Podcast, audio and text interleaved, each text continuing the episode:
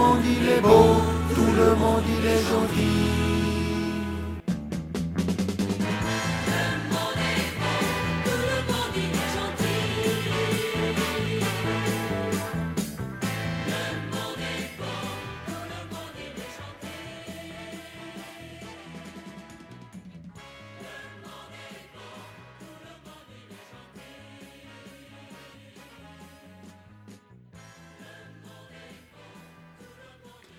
Bonjour tout le monde.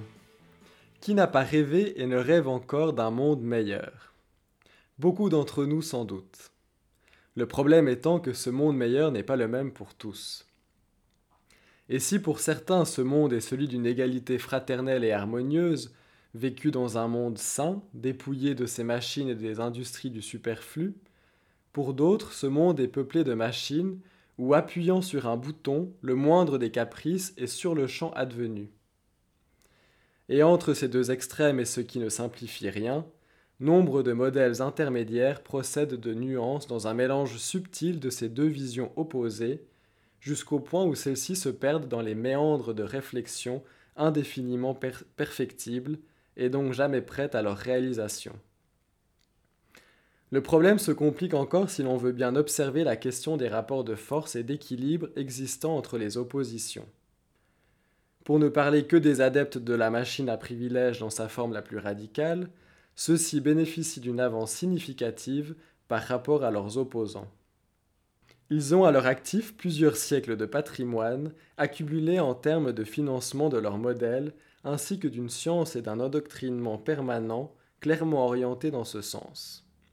Et dans la dernière phase de la révolution dite industrielle, cet avantage fut considérablement accentué par un abandon progressif et quasi délibéré de toute alternative de vie qui aurait pu s'éloigner du modèle dominant de la production industrielle et d'une technocratie advenante.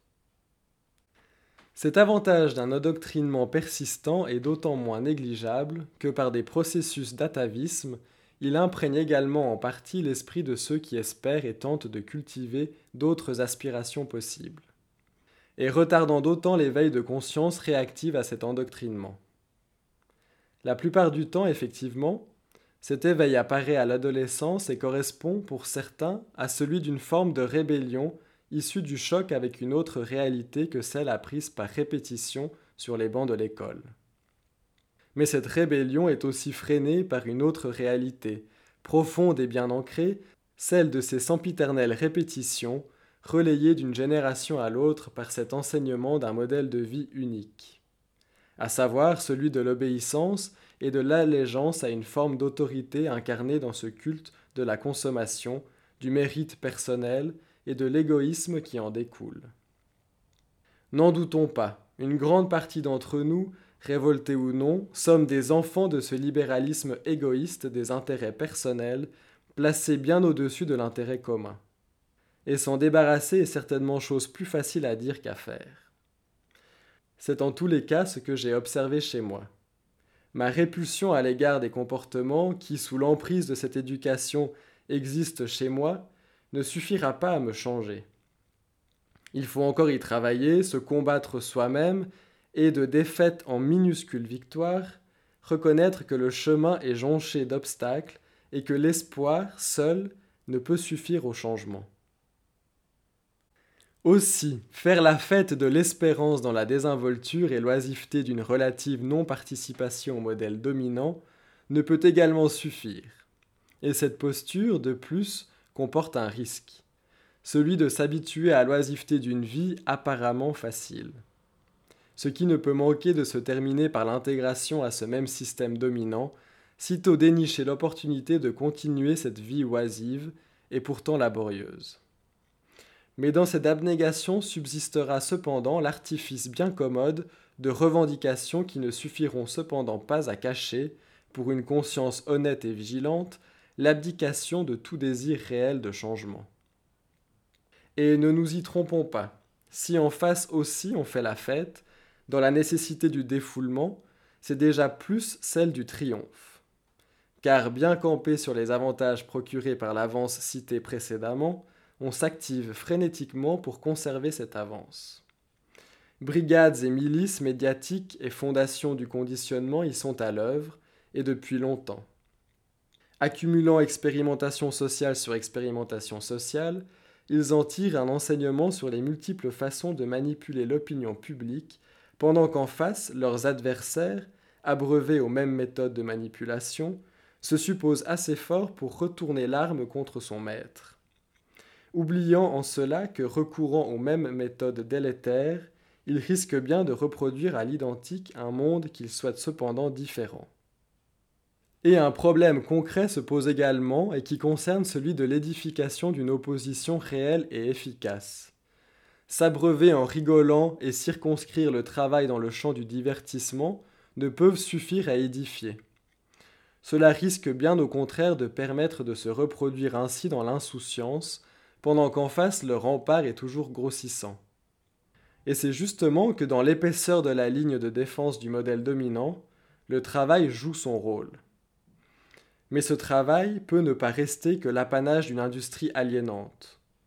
Loin de ces condamnations faciles qu'amalgament torture et travail pour se satisfaire de l'indolence, il existe une forme de travail qui certes peut se révéler parfois pénible, mais qui offre également les possibilités enrichissantes de l'évolution et de l'enseignement. Celui de l'apprentissage du travail, justement. Nous confrontons en cela avec les limites de notre pouvoir sur la matière et des bienfaits qu'un usage raisonnable et raisonné de ce pouvoir peut amener. Encore faut-il, pour le découvrir, tenter de s'y essayer, et d'admettre également qu'une telle redéfinition du travail dans une notion plus essentielle ne peut manquer de modifier l'étalonnage de l'utilité du travail. Effectivement, des tâches ou des métiers considérés jusqu'ici comme nobles pourraient se trouver déclassés au profit de tâches plus pénibles mais plus essentielles, dont par ailleurs la plupart d'entre nous ne veulent plus se charger. Pas plus d'ailleurs que nous consentirions à nous voir déclassés. Déclassés, mais par qui et par quoi, si ce n'est par ce même système dominant qu'insultes et, et injures prétendent vouloir faire disparaître, alors qu'en fait est redouter sa propre non-conformité avec ce conformisme dominant. Au vu de ces points, il faut bien admettre que certaines révoltes contre le système dominant peuvent sembler suspectes. Karl Marx avait parlé d'un lumpenprolétariat. Pour cela, il fut accusé d'avoir inventé de toutes pièces une classe sociale qui permettait de justifier les échecs de son modèle de révolution. Pour ma part, je n'ai pas lu Karl Marx, et ce commentaire m'a été rapporté. Mais ce dont je peux témoigner, pour autant que j'en ai compris la définition qui m'en a été donnée, c'est que ce lumpen prolétariat, je n'ai cessé ma vie durant de le côtoyer ponctuellement. Cela a commencé à l'école, à l'âge adolescent, où des jeunes prétendus affranchis du conformisme autoritaire jouaient du biceps pour affirmer leur résistance à l'autorité, espérant ainsi s'attirer les faveurs de jouvencelles en pamoison. La vanité, comme on le voit et au sens propre, y était déjà à l'œuvre, puisque jouant du rapport de force pour obtenir ce qu'ils voulaient, il reproduisait l'exact modèle d'autoritarisme duquel il se croyait affranchi. Et ce mode de comportement correspond également exactement à cette forme d'opportunisme qui prétend à la révolte pour ne nourrir à dessein que l'espoir d'une obtention de privilèges personnels.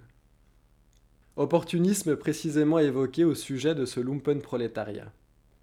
Je l'ai côtoyé ensuite dès l'âge de 20 ans dans les courants de culture, qu'ils fussent alternatifs ou institutionnels, et qui pour la plupart prônaient l'humanisme tout en pratiquant l'exploitation.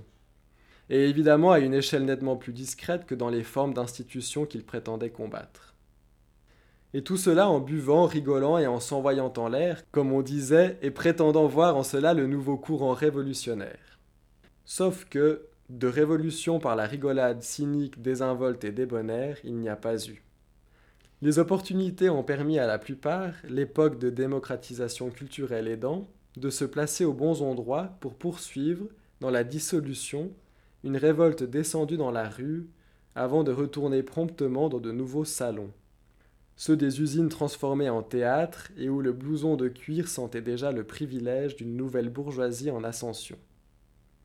Aussi, opportunisme corporatif et camaraderie de classe aidant, ils poursuivent actuellement cette révolte approximative qu'ils transmettent déjà à la génération suivante. Il s'agit donc bien là d'une révolte produite non pour le changement, mais plutôt pour de nouvelles méthodes d'obtention de privilèges dans lesquelles on se reconnaît de façon moins crue, le vernis culturel aidant.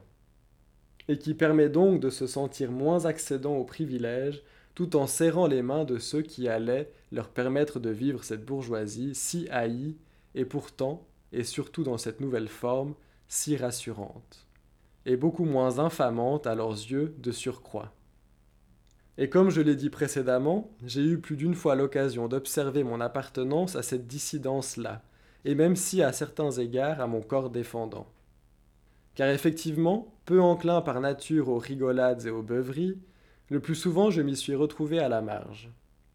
Ce qui ne suffit pas à me faire oublier que grâce à l'époque et aux marges de manœuvre qui subsistaient en termes de vie marginale, je suis parvenu à vivre une vie où mon travail, tout autant que ma vie, m'ont intéressé et m'intéressent encore. Et que cette vie ait été économiquement et socialement précaire n'a pas empêché que je puisse tout de même la vivre. Mais, et là est la question, la précarité désormais presque institutionnalisée et acceptée par une grande majorité de nos populations permettra-t-elle encore que la précarité corresponde à un choix de vie, même si précaire, ou ne va-t-elle que s'abattre sur le plus grand nombre en une notion étriquée de survie? Et de cette question, plus globale et sociale, il n'est sans doute pas possible d'extraire celle qui nous engage à un niveau personnel. Pas plus qu'il n'est possible d'ailleurs d'espérer un changement universel si nous ne cherchons pas à nous changer nous-mêmes. Car si nous pouvons être victimes de la structure sociale, nous contribuons, bon gré mal gré, à sa construction. Il s'agit donc bien là, comme le dit avec pertinence le texte qui va suivre, d'un tiraillement entre ce que l'on voudrait être et voir advenir, et ce que l'on est et que l'on fait véritablement. Ce texte, intitulé Vie et mort du petit bourgeois gentilhomme, a été écrit par Alain Accardo et publié dans le Monde diplomatique de janvier 2020. Alain Accardo est sociologue. Il est l'auteur de l'ouvrage, entre autres publications, du livre Le petit bourgeois gentilhomme, et dont la préface constitue notre biais.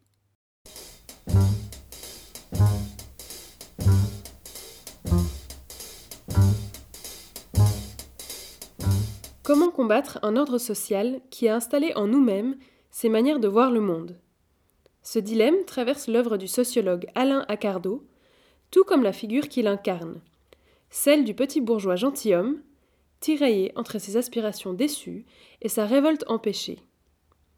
La crise climatique et l'exigence d'une écologie anticapitaliste sonneront-elles le glas de ce type humain? Si, dans la course à l'accaparement du capital industriel et financier, la grande bourgeoisie a gardé ses avantages classiques, en revanche, en matière d'accumulation du capital symbolique et culturel, en particulier sous sa forme scolaire universitaire, la petite bourgeoisie a fait mieux que soutenir la comparaison avec son aîné. Elle a, sinon créé ex nihilo, du moins largement contribué, à développer et à diffuser à travers le monde un style de vie caractérisé par la toute-puissance de l'argent, le culte de l'audace entrepreneuriale, le bougisme affairiste, la propension à la consommation compulsive et l'hédonisme à courte vue, le tout fardé d'une spiritualité de façade sur le modèle américain. Ce nouvel esprit du capitalisme, comme l'avaient baptisé Luc Boltanski et Eve Chiapello, avait, dès avant la grande crise de 2008, réussi à coloniser les entendements et les sensibilités, au point de pénétrer même les milieux les plus réfractaires en principe à l'esprit bourgeois et les plus favorables traditionnellement aux valeurs de l'humanisme progressiste ou aux idéaux du socialisme révolutionnaire. Pour Boltanski et Chiapello, cette orientation idéologique était fortement corrélée au poids grandissant pris par la nouvelle petite bourgeoisie des cadres, des diplômés d'études supérieures, des universitaires, des artistes et autres groupes et catégories de nouveaux entrants, jeunes et riches en capital culturel, qui se multipliaient avec les besoins sociaux grandissants en encadrement, éducation, information, conseil, présentation, divertissement, etc. Les salariés des années 2000 étaient toujours chargés de chaînes, mais, à l'ombre d'entre eux, elles semblaient déjà moins lourdes. Du moins était-ce ce dont l'école de la République et la presse du capital concouraient à les convaincre. Ils poursuivaient d'un bon pas la mutation, entamée à partir de 1968, qui, en un demi-siècle, comme on peut le mesurer aujourd'hui, a conduit les classes moyennes, non sans s'étendre par contagion symbolique en quelque sorte aux classes populaires urbanisées, à se percevoir et donc à se comporter comme si elles étaient devenues des monades incapables de s'assigner à elles-mêmes d'autres devises, d'autres idéal de vie que celui proclamé par les grands prêtres de l'égotisme petit bourgeois de la première moitié du XXe siècle. Cet idéal, tel qu'il avait été gravé par André Gide en particulier, dans le marbre des nourritures terrestres, 1897, enjoignait à chacun de faire de sa propre personne, envers et contre tous les tabous, le plus irremplaçable des êtres. De même, Paul Valéry, dans son Narcisse, pressait chacun de se perdre en soi-même pour apprendre à se chérir et à se joindre à son inépuisable moi. En soi, un tel programme aurait pu être tout à fait séduisant s'il n'avait impliqué, entre autres conditions permissives, l'instauration de la pire concurrence individualiste. Au demeurant, cette injonction moralement mortifère se retrouve sous la plume de tous nos grands littérateurs et penseurs depuis au moins la Renaissance et la reprise de l'héritage antique. De Madame de Lafayette à Marguerite Duras, de Montaigne à Jean-Paul Sartre ou à André Malraux, la littérature et, plus largement, tous les arts occidentaux n'ont cessé d'exalter les puissances personnelles du moi et d'exhorter chaque individu à faire de sa vie une œuvre d'art admirable, à nul autre pareil, en oubliant de préciser que, parmi les conditions concrètes de réussite de toute vie singulière, il y a inévitablement, dans un système ultra concurrentiel dont on ne saurait faire abstraction, la ruine, voire le meurtre, à plus ou moins grande échelle, d'un certain nombre d'autres.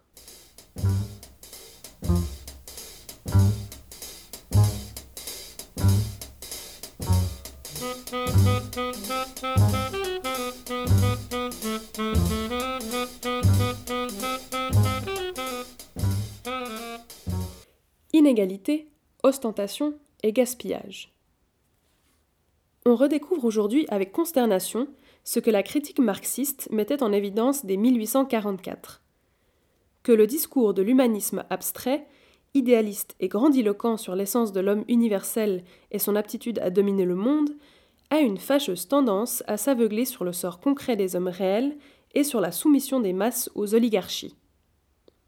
Dans les années 2000, les porte-voix du néolibéralisme de droite comme de gauche avaient depuis longtemps perdu de vue, si tant est qu'ils l'eussent jamais compris expressément, que la devise de l'émancipation humaine, ce n'était pas tant Terence avec son homo sum, ni Descartes avec son cogito ergo sum, je pense donc je suis, qu'il avait formulé qu'avec son enrichissez-vous, d'un certain François Guizot, historien universitaire siégeant au gouvernement sous le roi bourgeois Louis-Philippe, 1830-1848.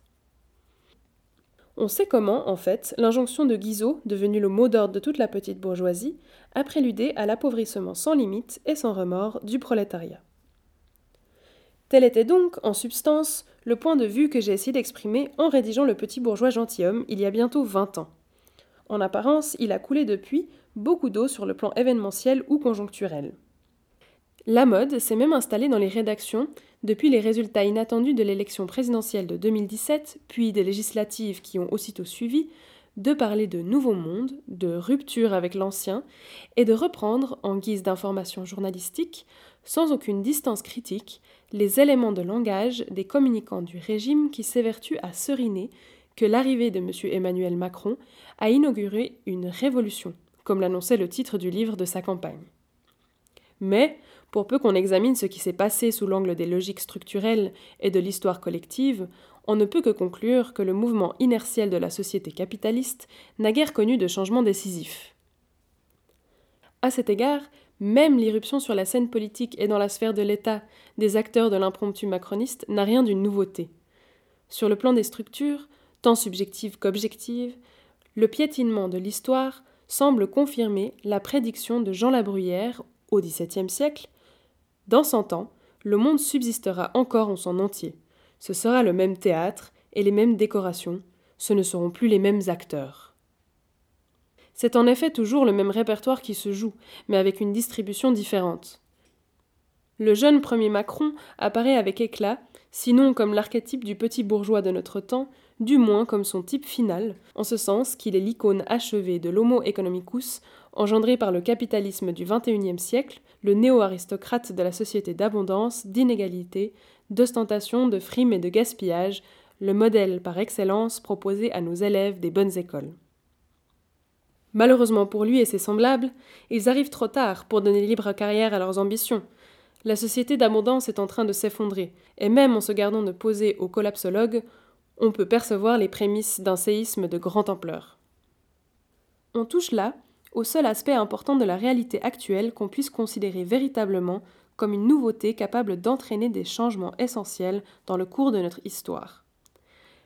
L'affirmation, durant la dernière décennie de la conscience écologique, sous la forme non plus seulement d'un discours savant sur les rapports entre les activités humaines et la gestion de l'environnement naturel, ni d'une doctrine philosophico-anthropologique sur l'appartenance de l'homme à la nature, idées et opinions qui ont été déjà exprimées il y a belle lurette, sans grand retentissement, il faut bien le reconnaître. Au contraire, ces dernières années, nous avons assisté à un de ces mouvements d'ensemble du corps social que les sciences sociales ont toujours eu bien du mal à appréhender, parce qu'elles sont trop souvent tendance à ramener le collectif à l'inter-individuel, et qu'il est pratiquement impossible de repérer avec précision où, quand et pourquoi exactement les innombrables individualités qui forment un groupe social changent de direction avec un ensemble surprenant, à la façon d'une nuée d'oiseaux ou d'un banc de poissons qui, en apparence, n'obéit à aucun signal isolé perceptible. La raison en est que ces mouvements inséparablement collectifs et individuels n'ont pas un chef d'orchestre unique, mais qu'ils sont probablement déclenchés, dans les populations humaines en tout cas, par un mécanisme de communication immédiate d'habitus à habitus, chez des individus façonnés par une même matrice collective.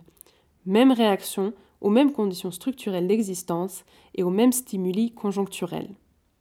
Cette forme de sensibilité proprement sociale est par nature condamnée à échapper aux analyses interactionnistes des politologues de service et à la myopie pointilliste des instituts de sondage. Ce qui explique que la plupart de nos prétendus experts ratent généralement l'apparition du nouveau dans l'ancien. C'est ainsi que, au cours des années 2010, la marée montante de la sensibilité écologique a petit à petit submergé tout le paysage, de façon quasi silencieuse, en dépit du bruit médiatique fait autour des vaines tentatives de récupération électoraliste de l'écologie par les gouvernements successifs.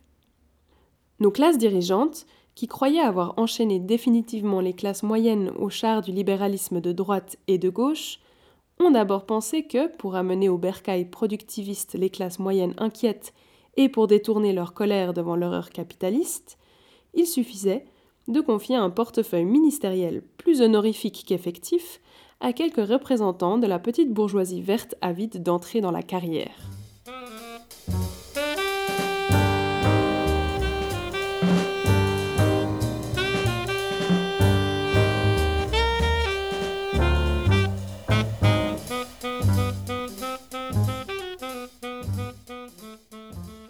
Le spectre de l'écologie.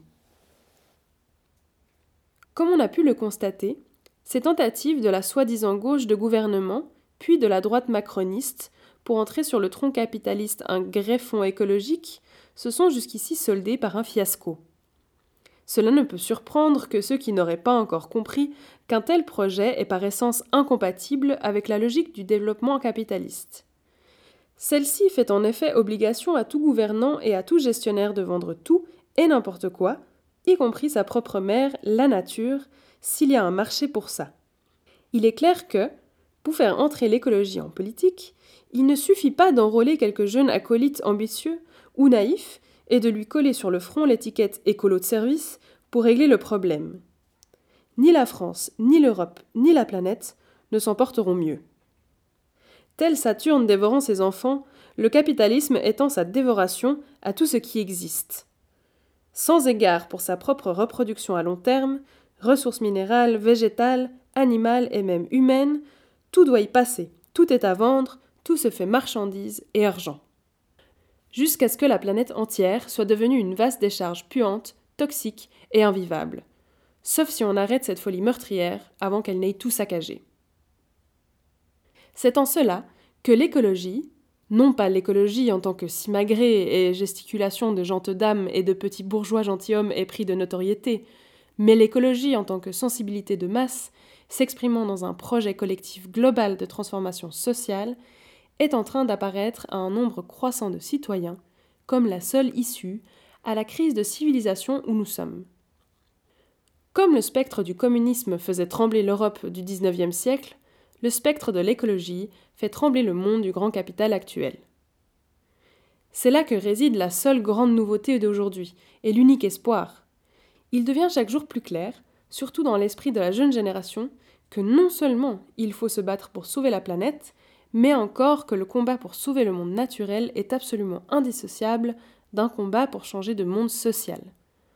À ce niveau de la réflexion, la notion d'écosystème cesse d'être un concept clé des sciences de la vie et de la Terre pour s'égaler en extension et en compréhension au concept de système social. En d'autres termes, si on veut vraiment sauver les écosystèmes humains, il faut les sortir du capitalisme. Ou plutôt, il faut sortir le capitalisme du genre humain.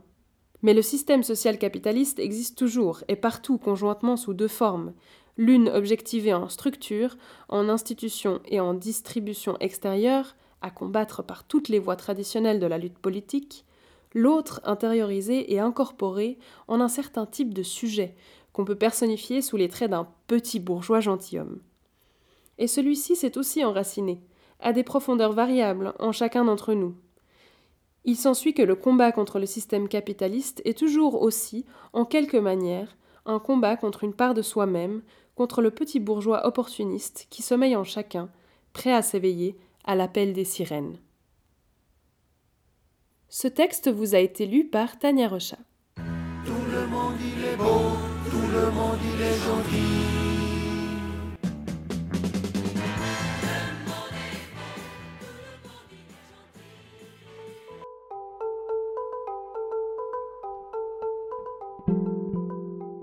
Pour la lecture de l'introduction, nous remercions Léo Serrone. À la conception de l'émission, à sa réalisation et sa mise en onde, Patrick Rion, Jean-Luc Rochat, Fabio Cattaneo. Éditeur responsable, Patrick Rion. En partenariat avec les radios locales lausannoises Radio Django et Luz Antenna, qui permettent la diffusion des émissions de Le Monde est beau.